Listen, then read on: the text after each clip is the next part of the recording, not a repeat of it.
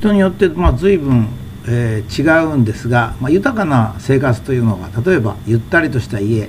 快適な空間おいしいご飯笑いの絶えない家族、まあ、信頼できる友人あるいはあ深い趣味というようなものがあるんでしょう、えー、そして、まあ、その中にゆったりとした時間というものを持つために、えー、やはり小道具というのが必要です。例えばほどほどのお酒であるとか香り高い豊かなコーヒーであるとか、え、支援の中の瞑想湯煙に沈む温泉、まあ、そして数人の女性ならケーキと紅茶も小道具かもしれませんしまた例えばあログハウスのちょっとしたベランダに、えー、横になって、えー、木々の葉っぱの揺らぎをゆすらぎを見るというのも大切かもしれません。えー、戦後復興いたしまして高度成長を経てですね私たちが目指してきたものは、まあ、長寿とか健康でもありましたけれども、まあ、毎日の生活の豊かさとか潤いでもあったように思いますがそれは実は実現しているでしょうか、まあ、先立つものがまず減ってきたっていうことが一番問題ですね。えー、日本人の平均年年間所得はこの15年で460万から400万へと大きく減りました、えー、さらに年俸10億円を超える経営者も多数出現したということで、えー、まあ格差が広がってきまして、まあ、かつてのようにみんなが日本人みんなが同じということではなくですね、まあ、非常にギスギスした、まあ、毎日に変わりつつあります。えー、節約が必要と言ってもですね節約自身をすることができない人が多いようにも感じられますし、えー、まして家族で旅行するなどがですねますます遠のいていくようにまあ感じられます。私たちは何を夢見て必死にやってきたのかなと、まあ、こういうふうに思うわけですね、え、私があの実は環境問題というものをリサイクルとかあダイオキシンだとか地球温暖化とか。えー、こういう問題にかなり厳しかったのは私の著書の中にありますが実はですねそれらはここで取り扱うタバコとか健康と同じようにですね何か別の方向に向いてしまったんではないかと思うわけですね、えー、それによって我々は非常に不景気になり、えー、むしろ収入が減り正社員と言われるものも珍しくなるという異常な社会に、まあ、突入したわけですね。でまあその中で、まあ、リサイクルや実はそういうものもそうなんですが欲求不満が起こってそのはけ口を、まあ、他人を非難するっていう方向に向いたんではないか。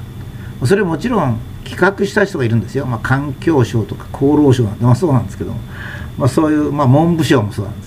まあ、そういった官僚の人たちが、まあ、お金をめ巻き上げるためにというかですね、まあ、そういう方向に進みましたがえー、世の中がま成熟し日本が文化的国家になるということはですね私たちは常に穏やかであってユーモアがあって、まあ、他人と接するっていうことがま必要なんではないかと思うんですよね。そのような時に小道具としてのタバコケーキ時にはま塩塩辛い干し魚っていうのはあっていけないんだろうかというところに私の疑問があるわけですね。これはかつて私がリサイクルとかそういうのは本当にみんなが言ってるけど環境って良くなるのか一体環境って何だろうかという疑問を持ったのと一緒であります。もちろんそれはですねマナーとは別の問題ですね。お酒を飲んで暴れるとか人に暴言を吐くとか女性をからかうとか果ては酔っ払い運転するということとお酒とは基本的には関係がないわけであります、えー、だからといってそういう人がいるからとお酒を飲むというのはまずいんだというのはどうでしょうかね。えー、っと私は成熟している社会こそお互いの自由を認めて他人を尊重し、まあ、公衆道とか守るというのが、えー、成熟した大人の社会ではないかと思うわけですね、まあ、上品な社会、えー、実はあのクールビズっ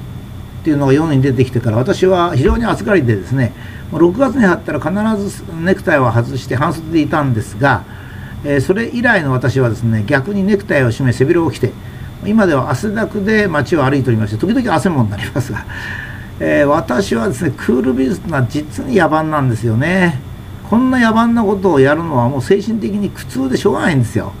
第一に服装という個人の問題に政府が口を出すんですね。第二に政府に言ってもらったらネクタイを取れてよかった。いやなんていう人たちだと。あ、ね、その共産主義で強制されて服装を着てんだったらいいけど。えー、そうでもないのに、えー、自由な日本にいながら政府に言ってもらわないとネクタイが取れないと情けないですね。え、第3にクールビズという新しい単語を考案し流通させるのに政府がある広告会社に60億円以上の税金を払うという。これもやっぱり私嫌なんですよ。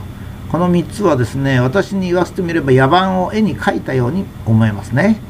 えー、時々北朝鮮の人が昔同じような服装してるのを見てああまだ自由がないんだな、